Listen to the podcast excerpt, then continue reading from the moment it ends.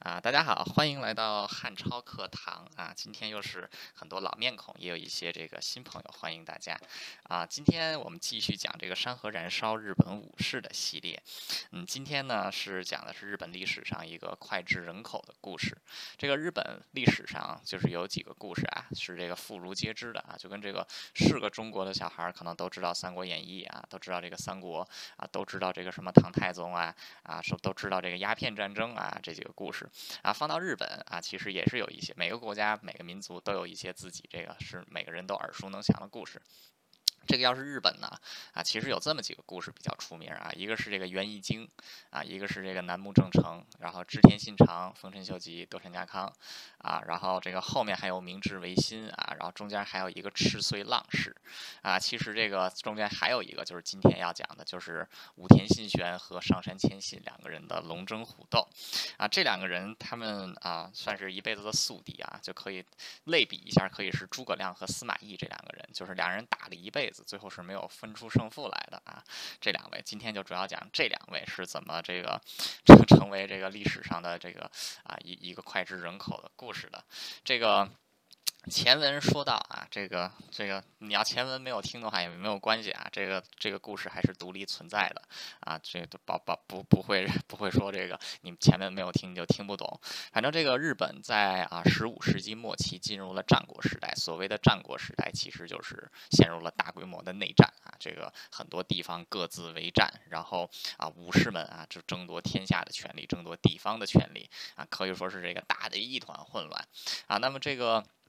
我们把目光放到日本的这个中这个中东部啊，就是这个东部偏中的这么这么这么一个位置啊，这个地方啊在中间叫群群山定峻岭环绕啊，这个地方在古代叫做甲非，是一个很小的地方。这个甲非国呢，啊。他们的这个当时的守护代啊，或者说这个或者说是这个地方的领导人姓武田啊。当然，这个武田就是这个战国时代有一个很大的特点啊，就是这个守护代大名普遍受到下面的人的挑战，就是这个下面的人取代上面的人啊，就是这个不仅互相打，自己内部还这么打啊。当时这个每一个国家，甚至有每一个这个日本领主都要面临的一个很都要面临的一个问题，就叫国人众啊。什么叫国人众呢？其实说白了就是地方的这个武士。集团这些武士集团虽然名义上是效忠于这个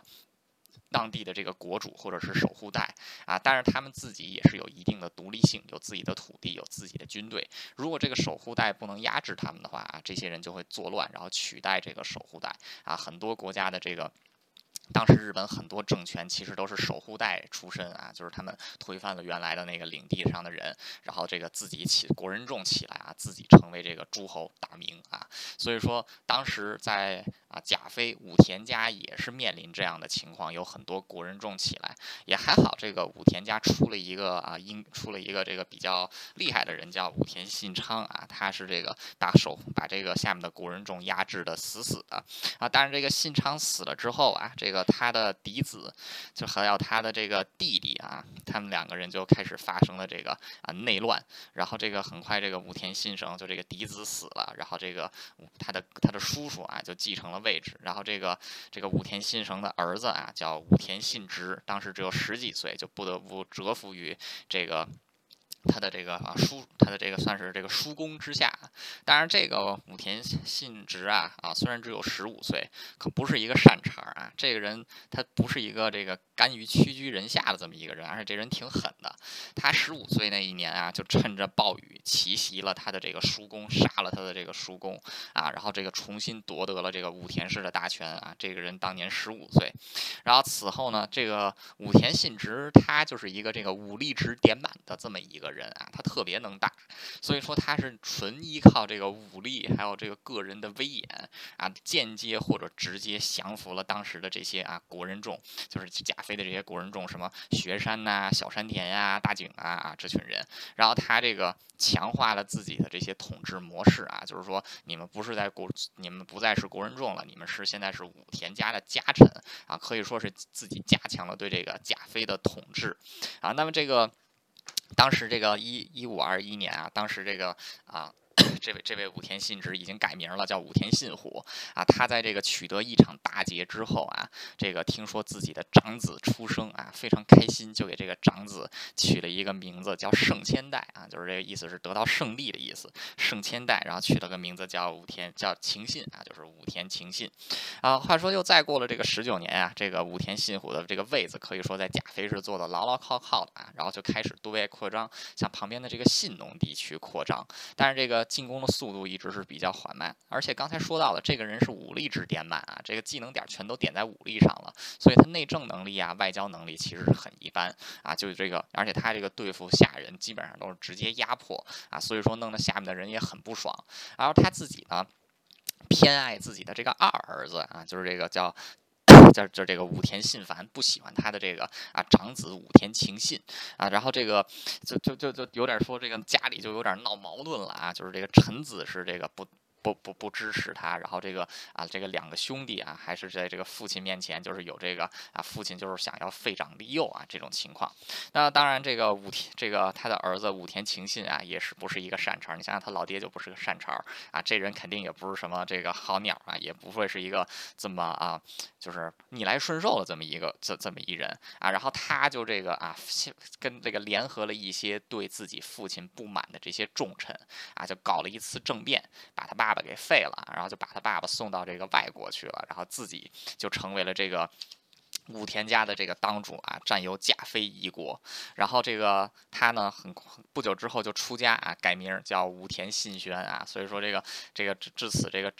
日本历史上一个著名的兵法家啊，武田信信玄就此诞生啊。不过他也是过了一阵子才叫武田信玄的啊。一开始他不叫武田信玄，一开始他就是叫武田晴信啊。且说这个晴信他继位之后啊，很快就展现了出展现出了比他老爹更强的能力啊。首先就是他把这个就是更加强了自己对这个领内的。统治啊，尤其是他颁布了一个法典，就是在这个法典在日本也很重要的，叫《甲州法度之次第》啊，这个是一部啊。规范这个臣下关系的这么一部法典啊，它严格的规定了就是这个啊家臣和主公之间的这个秩序啊和义务，可以说是把这群这个原来就不服管教的这些国人众啊给束缚住了，把他们给扭转成为了这个啊家臣啊。同时，他也并没有依靠这些这个旧势力啊，他其实是从一些这个就是这个啊年轻人中提拔出了一些这个有名的武士啊，就是这个提提拔他们做自己的亲信，然后这个带着他们就。给他们练兵什么的啊，就比如说这个啊春日虎刚啊啊，还有这个什么马场新春啊啊这群人，然后这个。同时，他也更注重于这个经济建设啊，就比如说，他当时因为这个甲非这个地方农业很弱，所以他就这个鼓励发展农业啊，他把这个就当时经常泛滥的一条河做了一个这个改道啊，然后这个弄了个治水工程啊，可以说是这个解决了这个甲非这个耕地的这个贫弱之源，然后他就开始对外打仗了啊，他就这个一路向他就是开始一路这个攻打信农，这个甲非从领地的上来说啊，不到信农的这个三分之一啊，人口。也是不到信浓的四分之一，所以说他这种打法是属于鲸吞蚕食一样啊。但是也就是还好，因为这个信浓其实也是分裂的啊，就是这个从南到北有无数个这个国人众，然后这个就是各自为战，然后联合就是抵抵抗这个武田秦信啊。所以说这个武田信玄也是啊，见一个打一个，然后见见两个拆一个啊，就这么慢慢的啊向北打，花了这个。得有十多年的时间啊，才把这个信浓给推下来。啊，中间也是这个吃了好几次败仗啊，在这个上田园啊死了一把，在这个上田园吃了人生中第一场败仗。啊，在这个底石城下啊，就又是被这个围点打援，被打了一次大败仗，这次他差点就是这个死了。啊，但是好在这群这个他的敌人也不是太团结，他又捡了一条命。啊，后来他也是这个拉拢信浓。这些这这里边一些这个势力比较小的国人众啊，收为己用，然后他这个慢慢的就啊往前继续往前这个继续进军啊，终于是这个一个一个一个接一个的吞并啊，终于是这个吞并了信浓全国，可以说是完成了这个武田家几代人的梦想啊，终于是把这个信浓国收入这个啊收入这个境内。那与此同时，他其实也建立了这个日本。战国时期一支非常强大的军团啊，这个军团的核心其实并没有依靠，就是啊早期的这些甲飞的国人众啊，依靠的全都是他一手提拔起来的这群人啊。然后他呢，就是这个日本古代啊，他们啊就是没有什么特别好的马匹啊。现日本现在的一些这个啊比赛用的马匹，其实是明治维新之前，还有明治维新的时候从欧洲进口过来的。日本本地的马呢，个子比较矮小啊，是不能当这个骑兵冲锋用的。然后这个那日本的古代的时候，这个骑兵是怎么用的呢？啊，其实就是机动步兵啊，可就是换句话说，就是骑在马上的步兵，就是骑着马跑到一个地方，下了马像步兵一样作战啊。这个看起来是挺蠢的啊，但是他们速度很快，就是他们总是能抢占这个战略要地啊，支援这个战线上比较薄弱的地方啊。所以这个当时的这个骑兵是这么用的啊，不是没有像现在一些这个剧里演的这样拿骑兵直接去冲啊。那个时候那个那那那个马太太弱了啊，冲不过去啊。所以说这个武田信玄也是。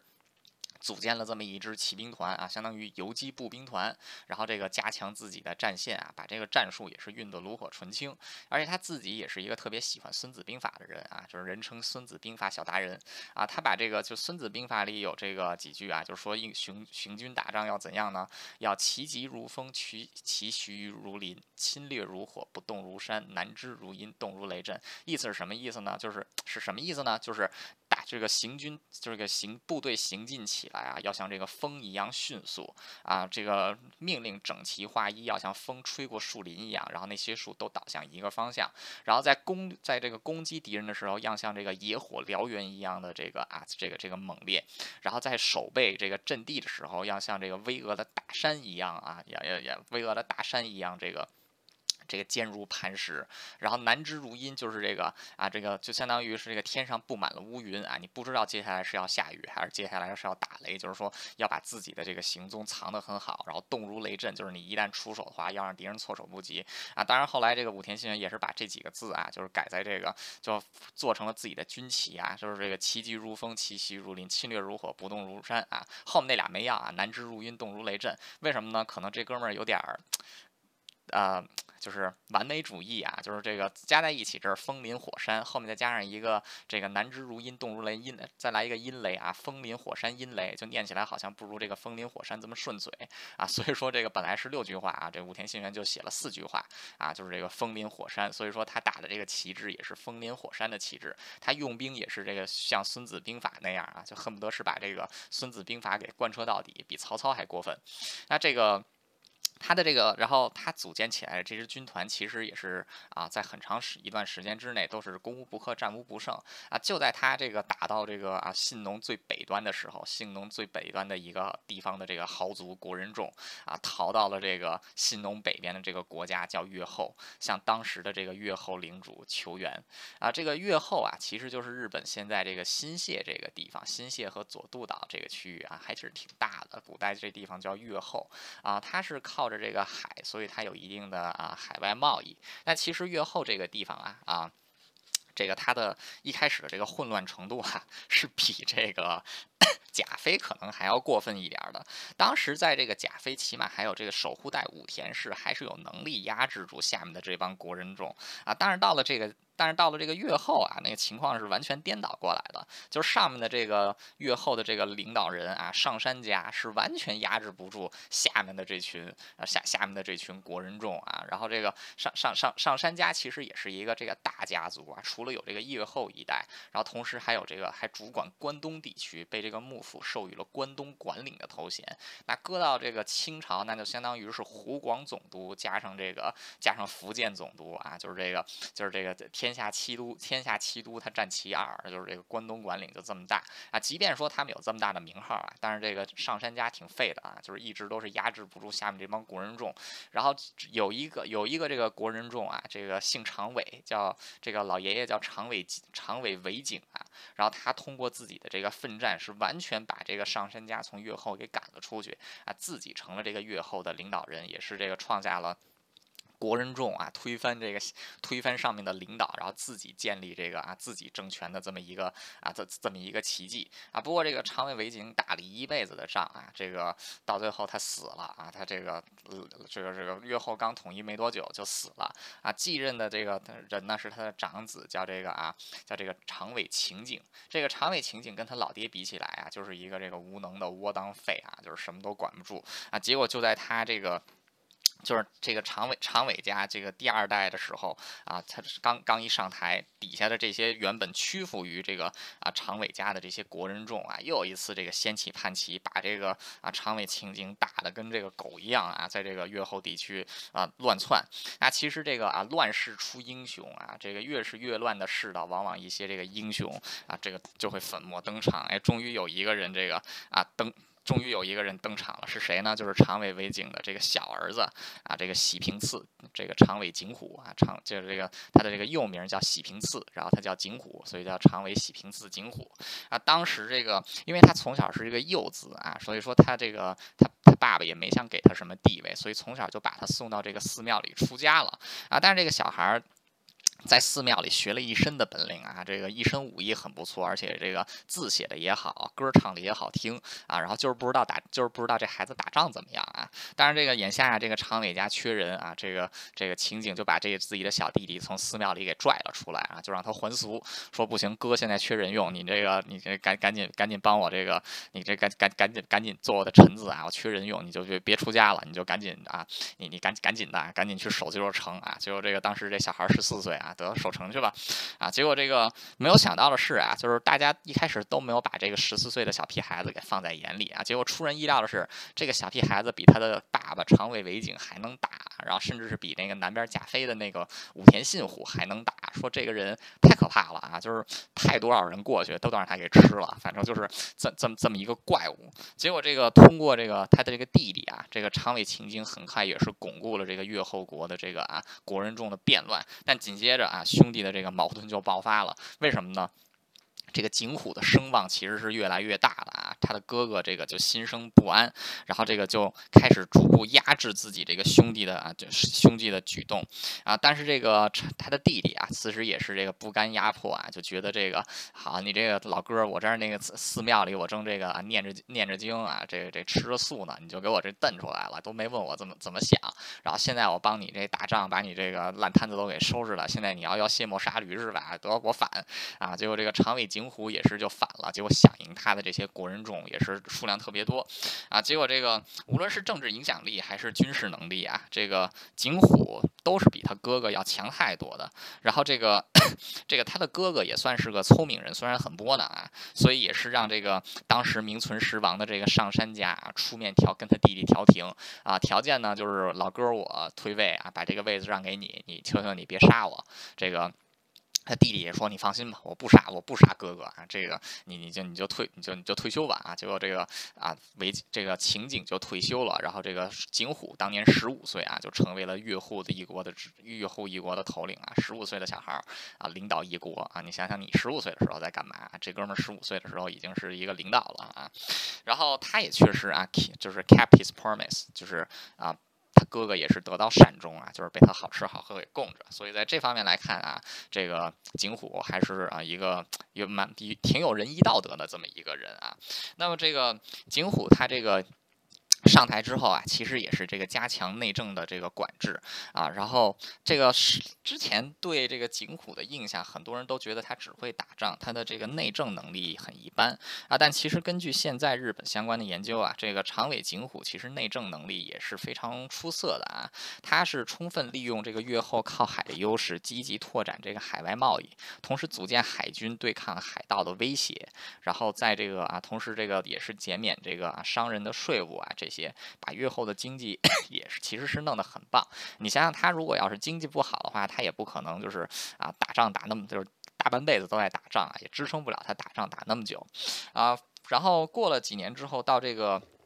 一五五三年、一五五五年的时候啊，当时这个景虎就开始响应啊，就是这个啊上山家的号召，就开始这出兵关东。那么当时也是为了增强自己的实力，再加上当时这个已经落魄的不行的这个上山家需要一个靠山啊，于是就把这个关东管领的职位啊交给了这个啊常委景虎。然后这个景虎呢啊借此改了姓，改姓上山啊，改名叫这个啊上山，改改改名叫这个上山。景虎。但是后来这个，因为他就是曾经到这个京都拜访过当时的这个啊幕府将军足利义辉，义辉将军把自己的辉字给送给了他啊，所以他又这个，所以他的名字就改成了这个上山辉虎。后来辉虎也是像武田信、武田晴信一样出了家。武田晴信出了家之后是武田信玄啊，这个上山辉虎出家之后法名谦信啊，所以就是上山谦信啊，这个。这个武田信玄的宿敌啊，就此登场。上山谦信，日本的军神啊，这个人一辈子没有打过任何的败仗啊，平手的战也打的比较少，基本上就是打胜仗的这么这么这么一只怪物啊。此刻终于粉墨登场啊，他比这个武田信玄小了大概十岁左右啊，这么这么一个人。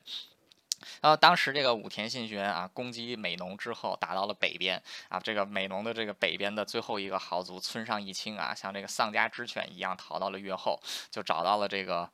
上这个上山谦信啊，就跟这个上山谦信说：“我说哥呀，你看这我们被打出来了，说你得帮帮我们呀。这都说唇亡齿寒啊，我们现在这个唇已经已然已然都亡了。这个你这个牙齿很快也是很寒的呀。说你这赶快就得得出兵帮我们啊。然后这个上山谦信很有意思啊，上山谦信他是这个信仰佛，他是信仰佛教，然后他这个他是把自己比作这个毗沙门天王的这个化身啊，就是这个就是佛教界的这个战神啊，他自己。说自己是这个战神的化身，包括他的这个战旗啊，都是打着这个皮沙门皮沙门天的这个皮字，然后他自己也是一副这个啊僧人装扮，而他同时这个旗子，他还同时还是说自己只打这个有意义，就是有大义之战啊，不打无义之战，意思就是说他是一个行使正义的这么一把这个正义之刃啊，可以说是非常的。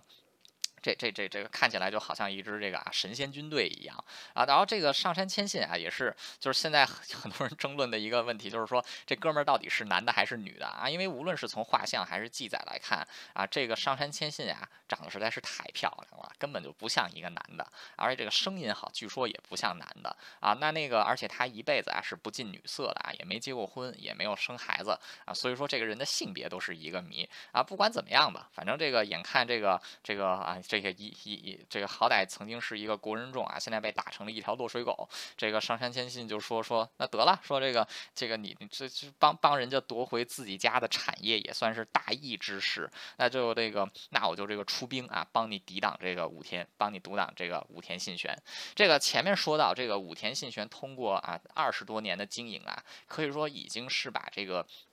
原本在信浓和甲斐的豪族都家臣化了，但是上山谦信并没有啊。上山谦信他其实是对这些很无感的啊，而且这个越后的国人众啊，其实这个独立性是比这个甲斐的国人众是更强的啊，所以说也没有办法把他们给家臣化。这群人也不愿意放弃自己原来的那种半独立的地位。那这个景虎，但这个上山谦信是怎么压制他们的呢？很简单，就是。这群国人众啊，如果没有上面一个头领带着他们，他们就是群龙无首啊，也会互相闹矛盾。这个，所以说这个出于互相利用的需要啊，这些国人众也愿意听这个上山谦信指挥啊，就是因为有他在，大家都大家都这个比较 安心，谁都不敢越过这条线啊。而这个人也确实啊，管理能力很强，打仗也不错啊，跟着他打仗有饭吃啊。所以说这个就是等于说这个武田家是制度化的啊，有一群制度化的这个家臣，像是一个这个大公司。一样，然后这个啊上山家呢啊，其实就是一个这个上山千信一个人靠着个人的这个威望和个人能力啊，指挥着下面这么一群这个战斗力很强的国人众啊，就是就是两支截然不同的军队啊，就这样在这个就这样遭遇了。那么这个双方的第一场仗啊，其实是这个。他们两个人都没有亲自参战，都是这个手下打的。当时这个上山谦信派出了手下一员猛将啊，叫世崎景家啊，这个人也是啊，这个日本历史上的一个猛将啊，据说是据据说是能那个什么啊，手手手手手撕菊花这种人啊，就是这这这种这种猛人啊。这个结果这个世崎景家跟武田家交战啊，就是先是这个击败了武田军的前锋啊，但紧接着中了埋伏啊，也是被打得像狗一样，跟这个村村上义清两个人一起逃回来。但这个景虎并没有怪他们啊，就是说这这说看来这个武田家这个能吞灭吞掉信奴这么大一个国家啊，还是有点实力的啊。然后两个人就开始这个啊计算，就是这个要这个两个人其实就开始互相了解啊，就是说要这个知己知彼，百战百胜嘛啊，对吧？所以说两个人开始互相了解。然后这个其实，在互相了解的时间啊，两个人也在这个川中岛地区，就是信浓和越后的交界处，两个人打了有三场仗啊。但这三场仗呢，打的其实是很没意思的。这个为什么呢？其实是跟这两个人的性格，还有他们这个行军打仗的方式是有这个直接关系的。前面说到啊，这个武田信玄他是奉行君子兵呃孙子兵法的这么一个人，他每次打仗都是这个这个算无一策啊。他最喜欢干的呢就是用实力碾压对方啊，所以他经常就是把这个阵型阵地布的好好的啊，就以铁桶一样，就是一点破绽都找不到，就等着对方来攻。然后对方来进攻你的时候啊，你抓住对方的破绽打反手打防守反击啊，这个是武田信玄喜欢的这么一个打法啊，所以他经常就是。这个，就是动用比别人多的兵力，然后摆这种铁桶阵，然后用这个，然后让对方来打的时候啊，就这个你来敲我铁桶的时候，哎，我看你这拳头出多少歪啊，我就上去把你手胳膊给掰断啊。他喜欢这么打。这个上山谦信不一样，上山谦信呢啊，他当然也是一个很不错的这个军事将领啊，不过他的风格跟武田信玄是呃完全相反的啊。他的这个战略其实很简单，猛攻啊，就是这个攻过去，就是在进攻的时候故意给。故意露出破绽，让对方反手反防守反击，然后自己在这个抓住对方伸出来的这只胳膊，再把这对方的那个胳膊给拧掉啊！所以说这两个人的打法就相当于一个是这个无往不利之矛，一个是无坚那个一一个是这个无法被突破的盾啊，是非常矛盾的两个人。所以之前的这个啊，两个人在在这个川川中岛地区打了三场仗啊，一般的流程都是这样的，就是双方刚一个刚一接触，这个进攻的一方找不到任何突破口啊，防守的一方找不到任何防守反击的机会，稍一接触啊，双方各死几个人，然后就撤退，然后就开始对峙啊，一对峙就是对峙十天，就是一对峙就是对峙这个啊。半年左右，然后这个一下雪，双方就撤军啊。所以前前后后打了三次，这个双方是这个，就这两两方都是可以说是打的非常的郁闷啊。所以这个，尤其是这个景，尤其是上山谦信啊，这人性子比较急啊，打的太憋屈了啊。所以说这个也是也是很也是这个非常不爽。所以其实两个人在川中岛交战的时候啊，也是在对方的这个啊阵营里面，就是搞搞搞破 搞搞破坏啊这些啊，尤其是这个武田信玄，就是联合这个。上山谦信周边的一些势力，希望能给他像那个对付织田信长那样啊，弄一个反这个反反上山包围网。但是上山谦信也是这个，就是既然既然你这个信玄啊不跟我直接打，我就去打你周边的这这些这这这这这些帮凶啊，就把这些周边的帮凶给揍了一顿。然后这个武田信玄也没有感到，也没有也没有这个什么 吃到什么。太大的优势啊啊！终于是到了这个一五六一年啊，这个武田信玄和上杉谦信两个人同时做决定，这这次要打一个大决战啊，一定要把这个对方给搞掉啊，所以就爆发了这个啊日本历史上有名的啊第四次川中岛之战啊，这是打了第四次了，这两个人才算正式的啊，就是这个啊拿出看家本领来跟对方打啊。这一次武田信玄还是一奉行自己一贯的这个原则啊，就是这个实力啊，用这个实力跟对方硬刚硬硬刚啊。摆一个铁桶一样的阵啊，还是这样老的打法。但这次他做的不一样的是啊。他在川中岛地区修了一座城啊，这个他原来都是双方就是直接扎这个临时的营寨，然后啊就是这个互相对峙。这次武田信玄是下了血本，在川中岛地区修起了一座城，叫海津城，里面能容纳四万人啊。当然武田军当时是这个他带的人没那么多啊，大概两万多，这两万多人就进城了。然后这个上山千信一看，哟，说你这个啊，你这个城，这个这个这个城啊，进到这个地方来了啊，你这个呃是一个很很很很不错嘛，这个挑衅啊。说那得了，那我也就这个啊摆过，那我也就摆过去吧啊。结果这个结结结结果这个上山千信就直接啊在这个城的这个对面啊布阵，然后就待那儿不动了。这个武田信玄一看说这个对方是不进攻啊，然后这就摆在这么一个地方，这明显就是要引我进攻啊啊，这我不能上套啊。但是说我虽然不能上套，但是也得这个让他恶心恶心啊，怎么办呢？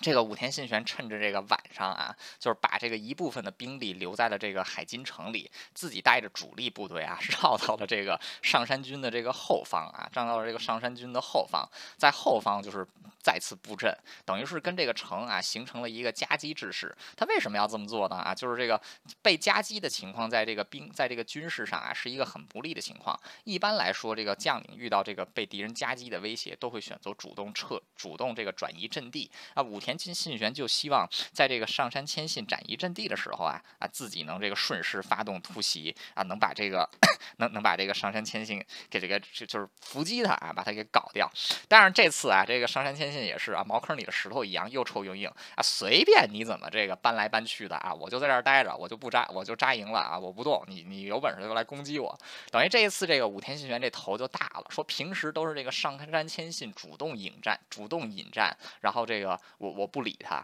然后现这次完全反过来了，就是我主动引战，他不理我啊，所以说这一肚子气也是憋的，就是这平时是我自己打防守啊，说这个今现在我这么主动，我引战了，然后你居然这个这么一个爱喜欢进攻的人跟我打起防守来了啊，所以说这个。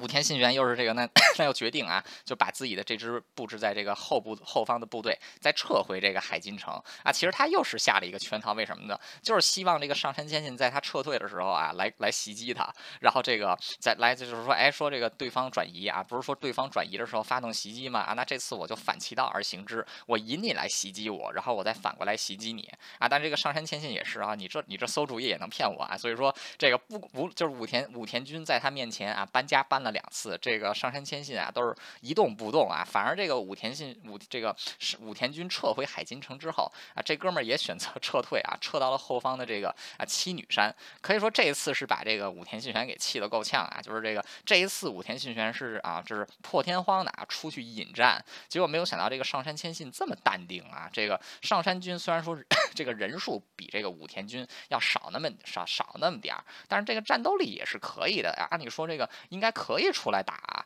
但是这个这次反而是调过来了，就原来是上山谦信不停的这个啊，就是希望能啊挑逗对方进攻，然后这个武田信玄不进攻啊，这次是完全反过来了，所以说这个武田军也是非常郁闷啊，因为武田信玄他就希望能这次把上山谦信给解决掉，但偏偏这个上山谦信就是不是不咬他这个鱼钩啊，终于是这个。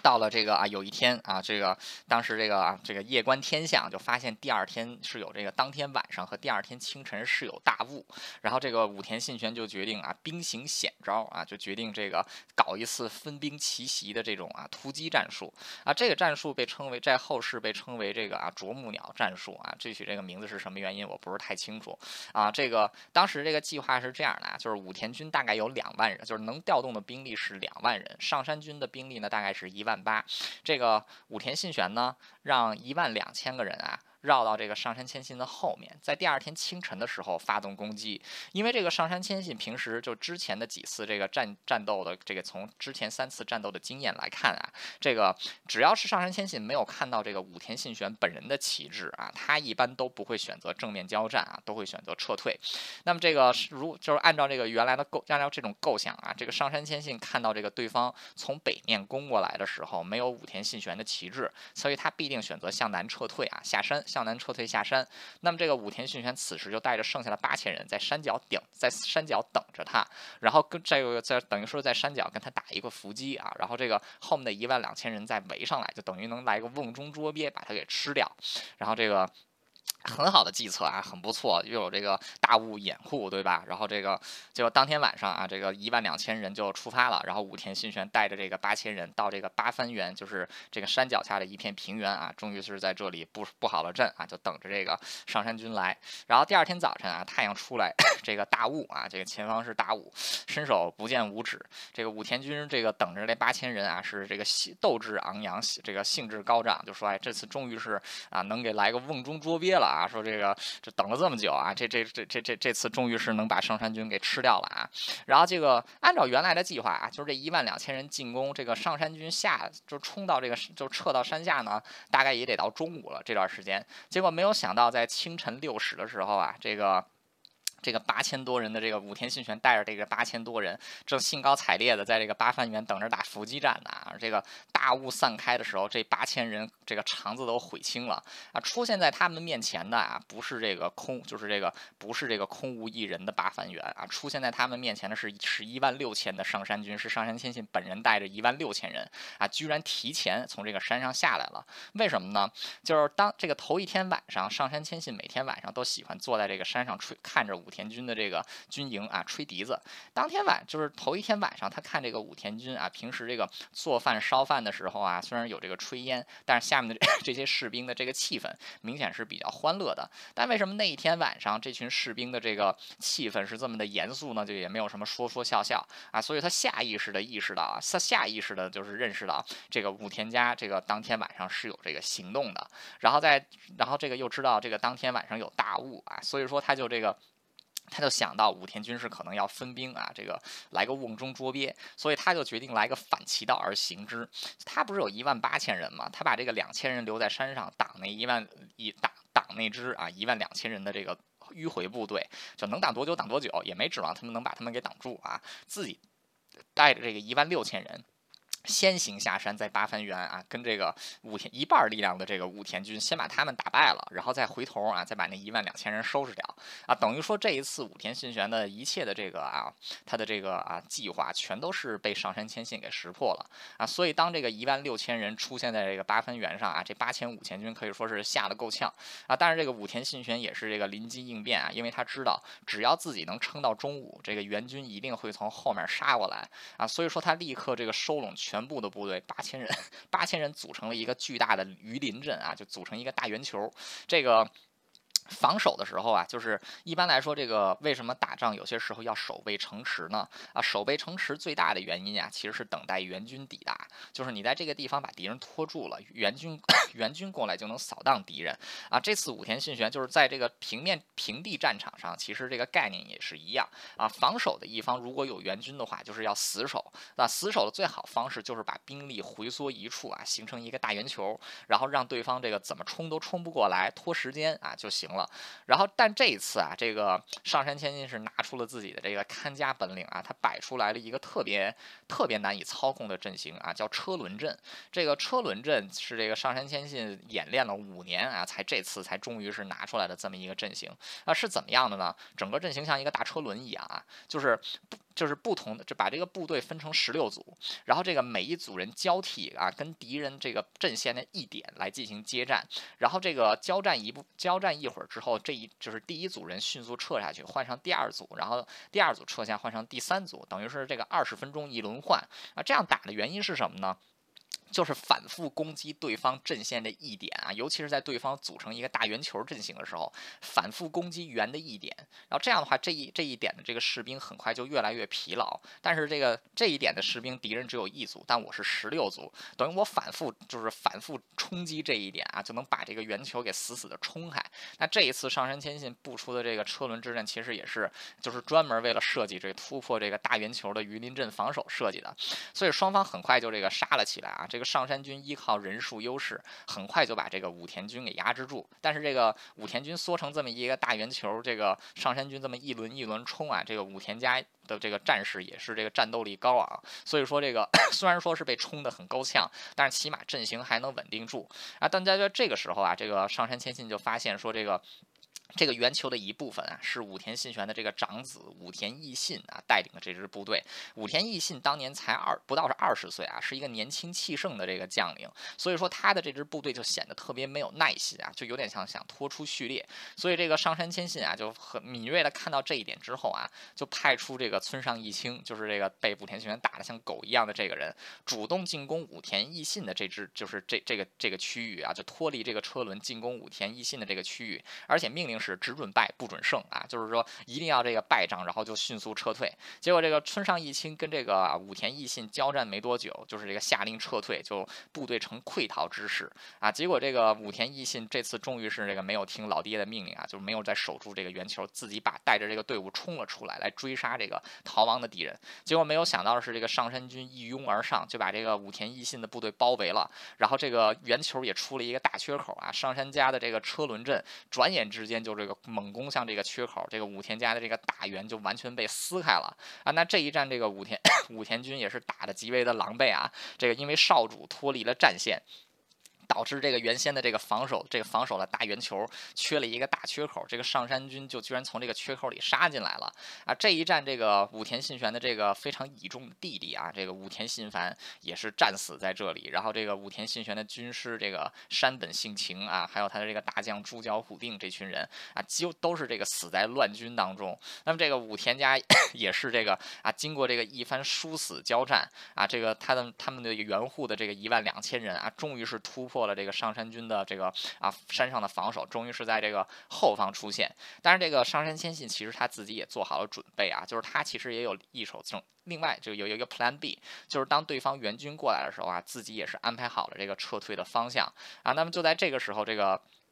发生了这个日本历史上非常经典的一幕啊，就是这个上山谦信在安排好了撤退事宜之后，自己单枪匹马杀向了这个武田军的本阵。这个刚才都说了，这个大圆球已经是被打烂了啊，所以这个上山谦信一人一匹马就冲过去的时候，是直接冲到了武田信玄的面面前啊，对着这个武田武田信玄当时正坐坐在椅子上，这个上山谦信冲过去对着武田信玄就是砍了一刀啊，这一刀被这个武田信玄挡住啊，但是这直接椅就是椅子都给这个坐坐。坐坐断了啊，就直接固就直接一屁墩儿坐地上了。结果上山谦信第二刀就把他的肩膀给砍伤了啊。要砍第三刀的时候，这个武田家的侍卫终于是这个一拥而上啊，把这个上山谦信给挡住啊。上山谦信这个笑了笑，然后这又又这个骑着一匹马又又冲出去了啊。这一战的结果其实是这个双方就是这个双方是这样的啊，就是武田家虽然损失惨重，但好歹把上山军赶走了。上山军虽然对武田军造造成了巨大的杀伤啊，但是没有完成这个全歼武田军的战略目的，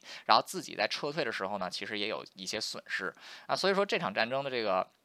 这场就非常精彩的这个川中岛之战啊啊，其实是这个结果是很难说的啊。有人说这个武上山谦信识破了武田信玄的计策，所以是上山军胜啊。有人说是这个武田信玄完成了这个守备这个海津城啊，保护住这个信浓的目的，所以是这个武田军胜啊。也有人说是这个 因为上山军这个损失比武田军小啊，所以是这个武这个上山军胜啊。还有人说是这个有这个上山军在这个从此之后再也没有这个向信浓发挥过大规模的进攻，所以是武田军胜啊。还有一些王八蛋和稀泥啊，说这个这个早上九点之前是上山军胜啊，早上九点之后是武田军胜啊。反正就不管怎么样吧，这次双方是完全没有分出胜负的啊。就即便是打得这么精彩了，双方都是没有这个啊，都都是没有真正分出胜负啊。就像这个诸葛亮和司马懿一样啊，这俩人到头来谁都没谁都没赢了谁啊。因为这个诸葛亮没赢司马懿之前他就死了啊，这个司马懿也没人能赢了啊。所以说这个。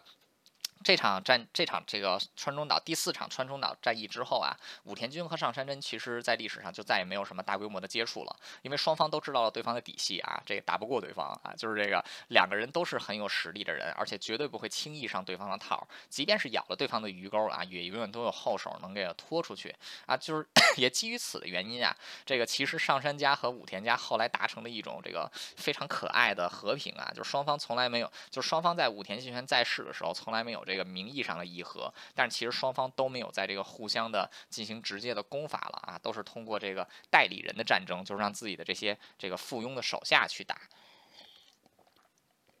那么这次之后，这个武田信玄。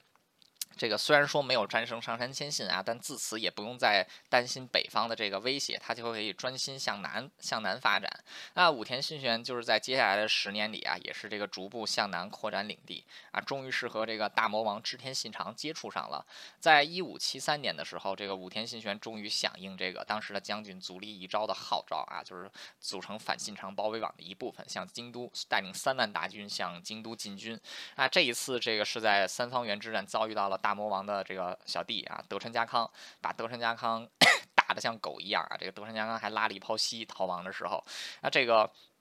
但也就是在进军途中啊，这个武田信玄突然就这个死了啊。有人说是这个肺结核疾病死的，有人说是脑淤血死的，还有一种比较流行的说法就是他在这个攻击野田省城的时候啊，被这个远田城的狙击狙击手给这个一枪打死了啊。所以说这个不管怎么样吧，就是这武田信玄是死了，然后武田军就撤回了这个啊这个。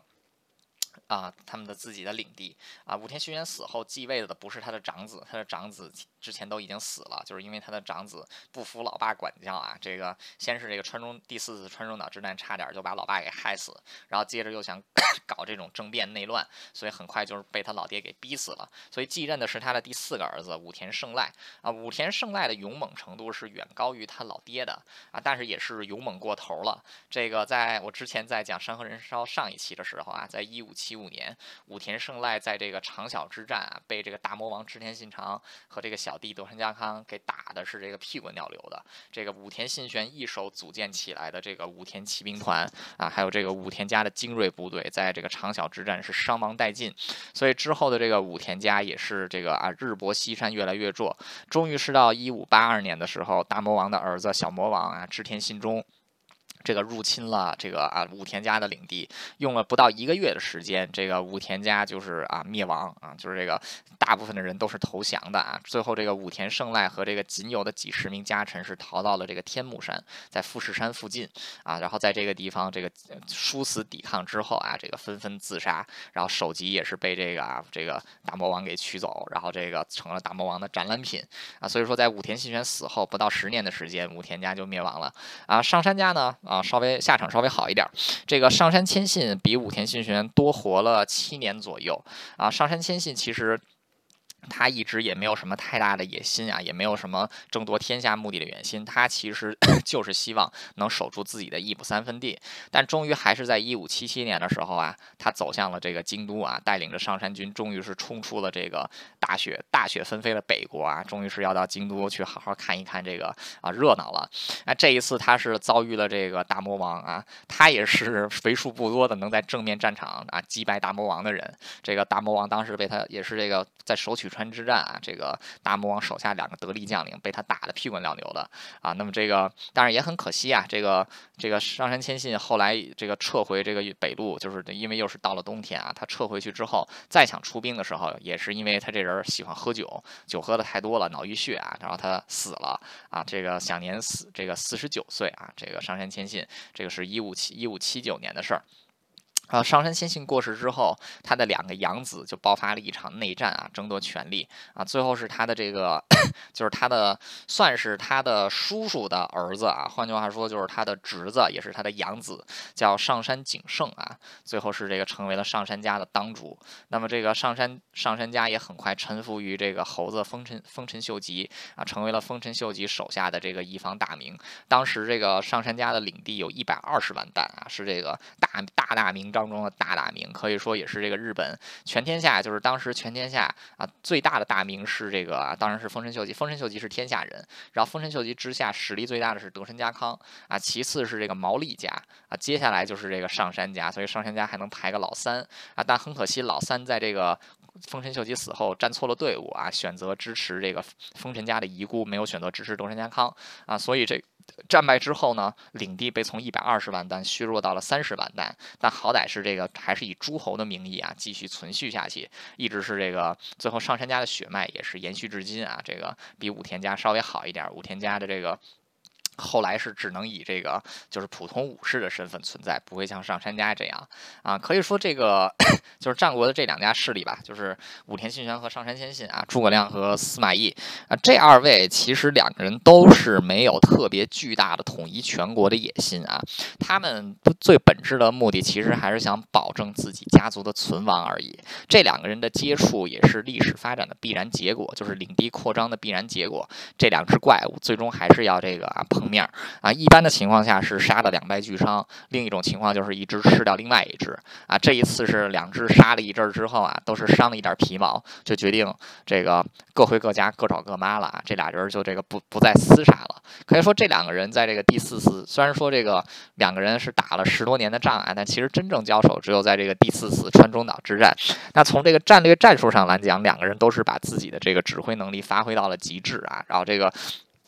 上杉谦信也是，就是这个识破了武田家的多次计谋啊，但可可很可惜，到最后还是这个功亏一篑。这个武田家在关键时刻展现了这种临场作战的能力啊，可以说也是把援军给等来了。啊不管怎么样，这个最后这两个家族，一个是以灭亡告终，一个是以这个寄人篱下告终啊，可以说也是这个战 无数战国势力的啊一个缩影啊。那么这两个家族的这个后人，其实到现在还在。虽然说武田家灭亡了，但是这个武田信玄还有。子嗣啊，当时活了下来，成了德川家康的家臣。然后这个上杉家呢，一直是存续到了这个明治维新啊，最后成为了这个华族身份。然后现在就是普通的这个日本公民了。上杉家现在这个血脉也是啊，流传的很广啊。今天这就是龙这个川中岛地区啊，龙争虎斗，这个玉后之龙上杉谦信与甲飞之虎啊，这个武田信玄两个人的这个故事啊，两个人就是在川中岛打了这么一场非常精彩的仗，然后成为了这个日本家喻户晓的两位。传奇人物